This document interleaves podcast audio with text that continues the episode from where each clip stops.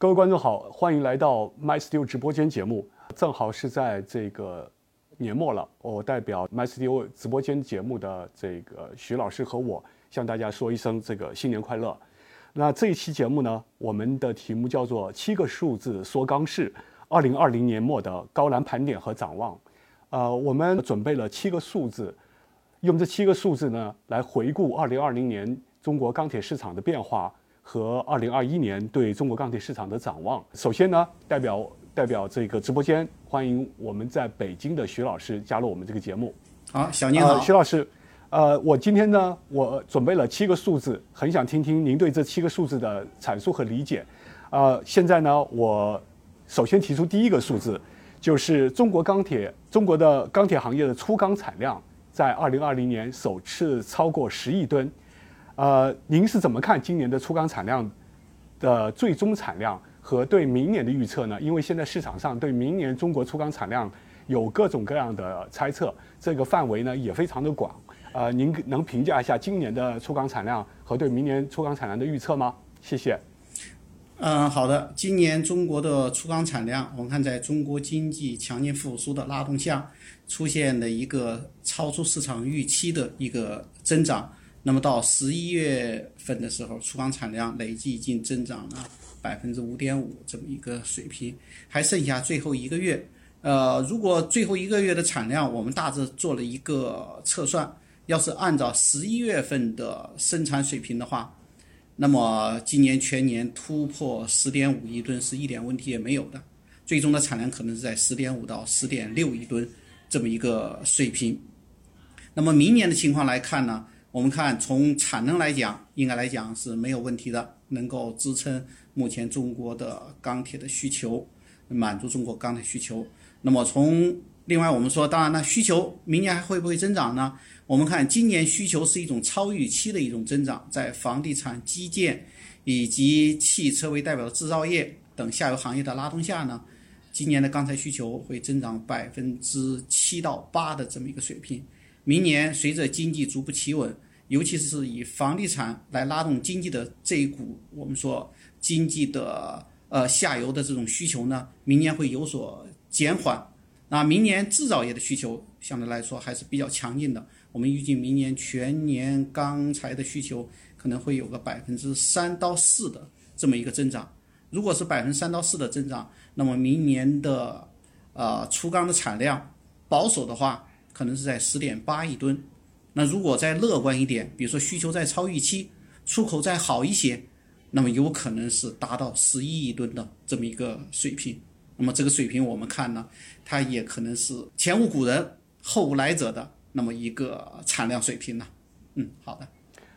明白。呃，谢谢徐老师。如果中国呃粗钢产量明年如果能超过十一亿吨的话呢，那等于又是一个比较大的一个增长，又是创了一个历史新高。好，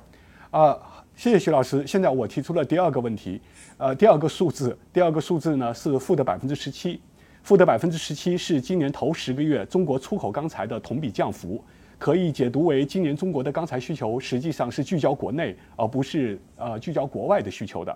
这也和呃疫情在海外呃将近一年的肆虐呢呃高度相关。同时呢，我们也可以看到。呃，二零二零年下半年以来呢，中国板材的间接出口也是非常旺盛。呃，据钢联的调研呢，据 MySteel 的调研呢，这个有些钢厂对板材的订单呢，已经接到了明年二季度。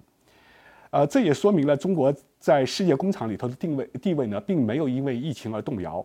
那这个在这个负的百分之十七中国出口钢材的同比降幅的背景下。呃，徐老师能够解读一下，呃，今年、明年中国钢材出口，不管是直接出口还是间接出口的预测吗？嗯，好的，今年的钢材出口确实出现了大幅度的一个下降。当然，我们看这个下降呢，实际这是最近几年以来，也就二零一五年中国的钢材出口，呃，达到了一点一二亿吨之后，就开始连续几年的下滑，到去年已经下滑到六千多万吨。今年呢？呃，我们在年初的预计时候，可能还会有小幅的一个下滑，但是我们看受到疫情的冲击，那么这个下滑的速度呢，是超出了市场的普遍的呃一个预期。那么这个下滑，我们说呢，主要是从二季度开始。我们知道中国的疫情是在一季度爆发，从二季度就开始基本得到控制，而海外的疫情，中国之外的疫情呢，是从二季度爆发，而且爆发非常猛烈，下游的需求，汽车、家电等等的需求呢，都急剧的急剧的萎缩，导致国外的钢铁需求下降，国外钢材价格大幅度下跌。在这个时候，我们看呢，出口已经没有太大的吸引力，甚至呢还会导致进口的吸引力会很大，这使得我们说出口呢出现了一个呃急剧的一个下降，哎，超出我们说前几年下降的这么一个趋势。那么我们看呢，可能是到明年的话，我们比如说出口，现在我们看到随着海外的疫情逐步的得到控制，啊。或者我们说，这种控制的势头已经可以看得清楚了。尤其是疫苗，现在到年底的时候开始大规模的上市，明年大概率海外的疫情也能够得到一个比较有效的控制。钢铁的需求、经济的复苏呢，也是大概率都能够看得见的。所以在最近一段时间，我们看海外的钢铁的需求和钢材的价格大幅度的在上涨。那么我们，所以我们预计从今年四季度开始。到包括到明年，中国钢钢材出口的下降势头呢，会得到遏制。明年的钢材出口和今年相比，应该会有一个小幅的一个增长。我们预计可能有个百分之十几的，哎，这么一个复苏。这是我们从直接出口的这么一种情况。间接出口呢，我们看这一点确实是在呃家电以及机械制造等这些机电产品的带动下。因为中国的疫情能够得到有效的控制，中国的产业链能够向全球的市场能够稳定的、连续的去供应海外的市场。我们看最近海外的出口形势非常的好，这拉动了板材的呃制造业呃制造业的出口呢是有一个大幅度的一个增长，这也拉动我们说板材的出口，今年下半年包括到明年呢还会有一个增长。所以呢，我们看总体来讲呢，我们总结今年的话，今年是直接出口下降，间接出口呢应该有一个增长。那么明年呢，我们预计是直接出口会有一个恢复性的增长，间接出口依然能够保持一个比较强势的一个势头。啊，我是这么看的。嗯，明白。嗯，谢谢徐老师的解读啊。我们也是认为，这至少在明年上半年的话，根据呃 MySteel 的这些调研。呃，主要的板材生产企业的这个呃，对家电板、对汽车板的订单呢，实际上都是非常饱满的。那下面呢，我提出的第三个数字呢是百分之一千，呃，是增长百分之一千，这是中国头十个月生铁进口量的同比增量，这仅仅是一个非常具有代表性的数字。呃，不仅是生铁，今年的炼钢原材料从矿石到生铁到钢坯，以以至于焦炭，呃，在进口方面呢，都是大幅的同比增长，呃，尤其是在六到九月份，中国改变了过去十一年钢铁进出口国的地位，成了一个钢铁净进口国。啊，当然在十月份呢，中国的钢铁进出口，呃，中国又回到了钢铁进出口的地位。但是呢，从六月份到九月，中国是呃，中国的这个地位呢，实际上是是一个钢铁的净进口国，呃。所以呢，在这里呢，想请教徐老师，这个我们能理解钢铁原材料的进口大幅增长，呃，但是呢，在这个生铁到钢坯这一块，对中国的巨大的钢铁产能来说，呃，中国还在进口生铁到钢坯，您认为这是正常的吗？呃，这种现象还会持续到明年吗？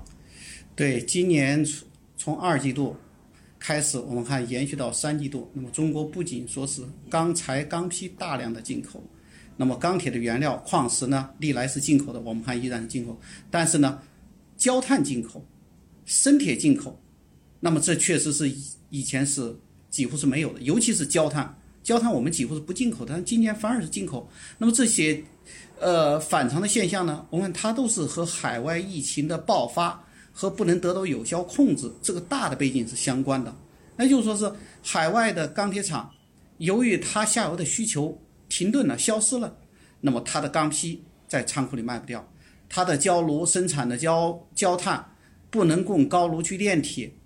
那么它焦炭呢，焦炉又不能停着，不能长期闷炉，它焦炭只好中国还有市场，那么它就是低价，它要向中中国出口，来使得它的生产能够得到维持。因为这个时候我们说是维持生产的稳定和安全是放在首位的，赚钱是放在第二位的。所以焦炭也向中国出口，生铁也是类似的情况。我高炉生产出来的生铁，我转炉也不用，我电炉也不用，我堆在那里，我还不如那么降价呢，卖给全球最大的这个市场。这个最大的市场，只要是你的价格有吸引力。那么它就能够吸纳你的产品，所以在二季度、三季度，我们看全产业链的钢铁原料、中间产品到最终的钢材都向中国大量的出口。但是我们看呢，这一定是一个短暂的一个现象，一定是因为由于疫情的冲击，造成了全球的产业链的停顿和紊乱，才使得这些钢材原料大量的流入到中国。所以从这个从另外我们说从某种意义来讲呢，由于中国的市市场的稳定，中国经济的这种韧性和活力呢，对于缓解全球钢铁出现的这种危机呢，起了很大的一个作用。哎，那么我们看随着疫情，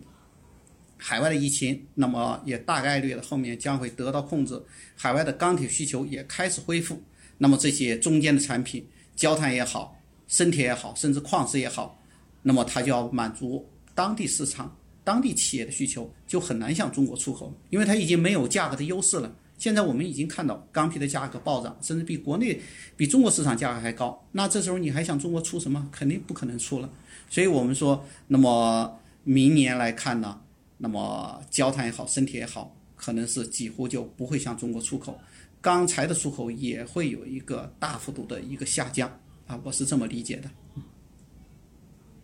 明白，谢谢徐老师。呃，下面呢第四个数字呢，其实也是跟钢铁原材料的进口有关。啊，这个数字呢是两万吨，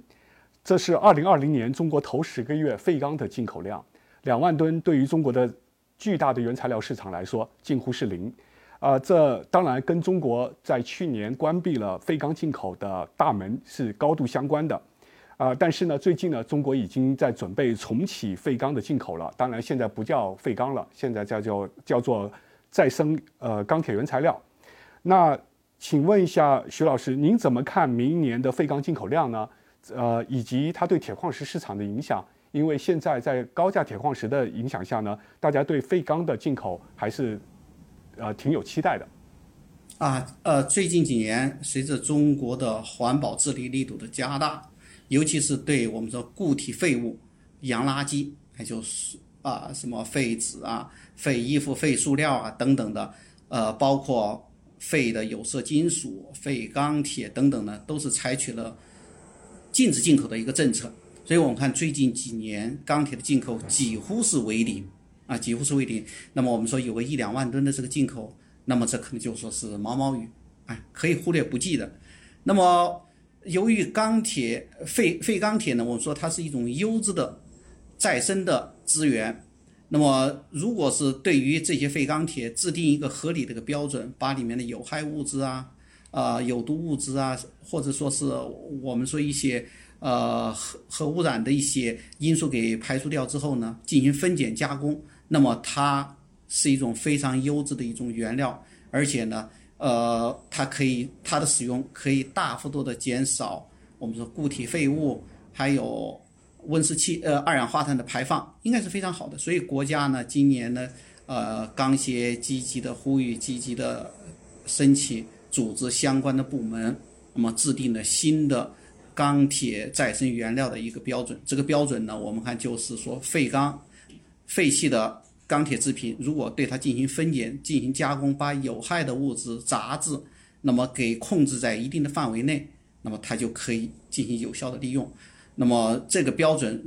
现在已经是得到审批通过，一月明年的一月一号就开始实施。如果实施之后，很快的废呃再生钢铁原料的进口就将依据这个标准呢，就会有序的放开，就可以进口。那我们说再生的钢铁原料，实际也就是说废钢嘛。那么废钢放开进口之后，会不会大量的进口？会不会替代铁矿石的这个呃市场的份额呢？那这个实际上就取决于废钢的资源的供应量。那我们看全球的废钢的每年的可交易量实际上也就是在那么在两三亿吨这么一个水平。中国进口废钢，平常的时候我们看可能就进口个三五百万吨，在最高的年份也就是在一千万吨左右。这可以看出，实际上即使是废钢进口这个政策放开之后，那么海外的废钢资源并不充分，并不能满足中国对废钢的这个需求。也就是说，是明年我们说放开了，你进口个几百万吨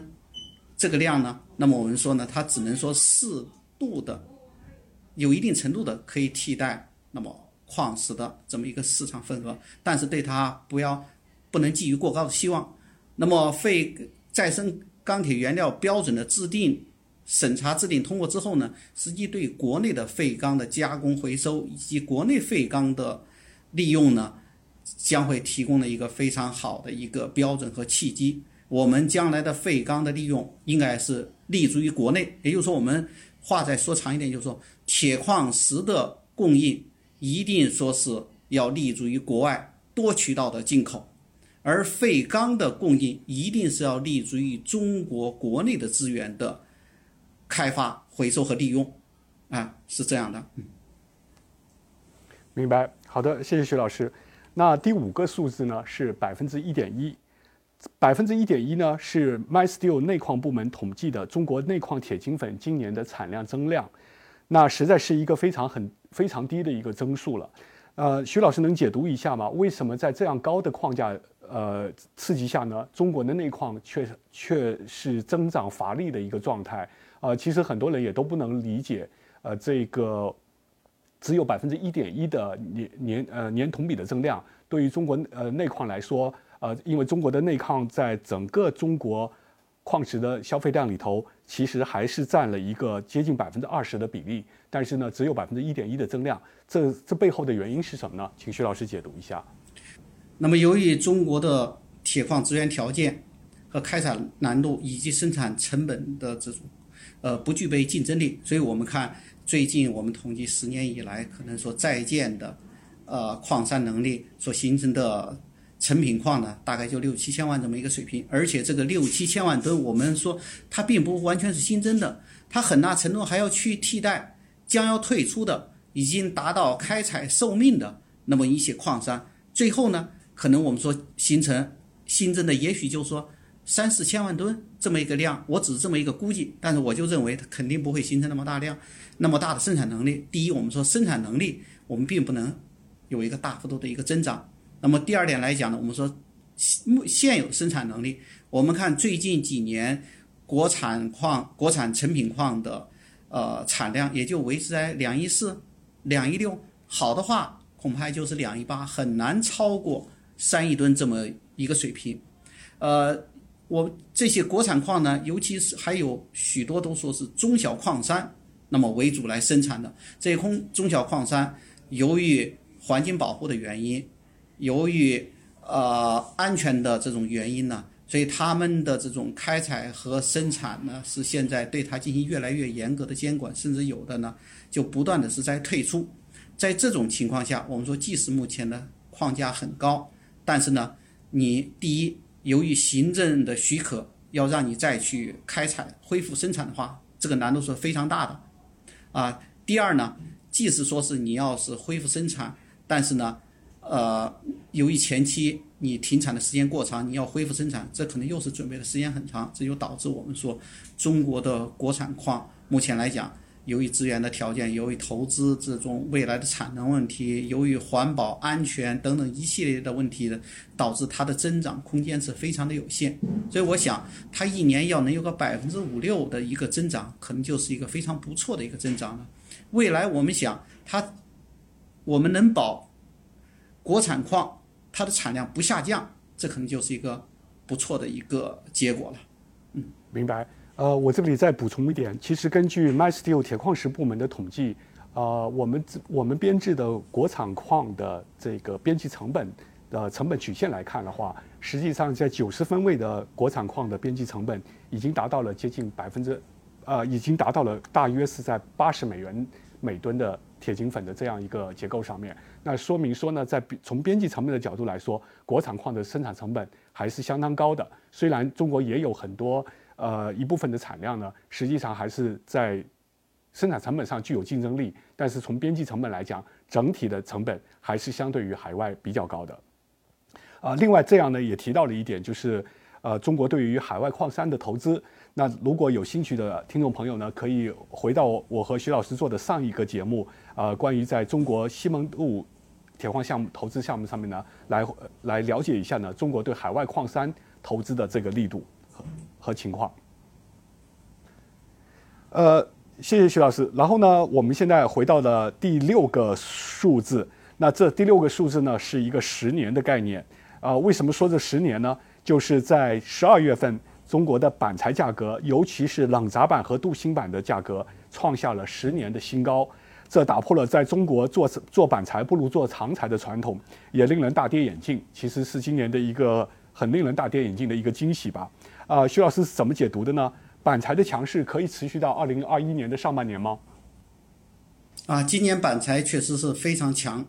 呃，我们看冷轧板材，那么从低位，从四月份的低位到现在涨了。接近两千块钱这么一个水平，板材的价格是大幅度的超过了长材。这是因为我们看最近几年，我们说今年以前，那我们看为什么说长材强板材弱呢？第一和供给侧的改革，那么去产能有很大关系。前几年去了大量的地条钢，这些地条钢呢，就主要是生产长材的，也就是说长材的供应在最近几年受到很大一个收缩，导致出现了市场的这种供不应求。螺纹钢的价格有时候甚至和冷轧板材的价格基本持平的，这是从供应面来讲。从需求面来讲呢嘛，板材我们看它的主要的下游行业汽车已经连续呃两年是一个负增长。那么从一七年达到一个最高水平之后，一八一九年降，今年呢上半年也是在降的，也就汽车产销的下降。对于板材、冷轧板材、镀锌板材的需求呢，一直也是在萎缩的。那么这种萎缩也导致板材的价格表现不尽如，并不尽如人意啊。但今年以来，我们看情况有了一个非常大的一个改观。那么我们比如说，我们说从供应面来讲呢，那么这几年我们说长材由于它的高利润，刺激了这几年的产能，长材增长的多。啊，尤其我们讲一个笑话，就说以前。大钢厂都是投资产能的话，都是建板材。但最近几年，大钢厂投资的新的产能，既建板材又建长材，啊，也就是长材的利润高，所以我们这几年长材的供应能力增加了。而板材由于没有吸引力，这几年板材的供应能力相对是较弱的。这从供应面来讲，我们说是产能这几年增长非常有限。从需求，今年汽车的需求呢？一方面，我们说汽车的产销经过两年的调整，今年本来就开始有所复苏，触底复苏。那么疫情的冲击之后，各地方政策出台了一系列刺激汽车消费的一些政策，使得汽车我们看既有周期性调整开始复苏的原因，同时又有政策的支持，导致汽车的产销在二季度以后开始出现一个大幅度的一个回升。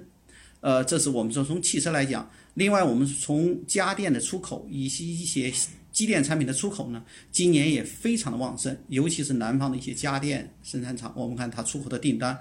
那么都是接不过来，这也是拉动了板材的需求的旺盛。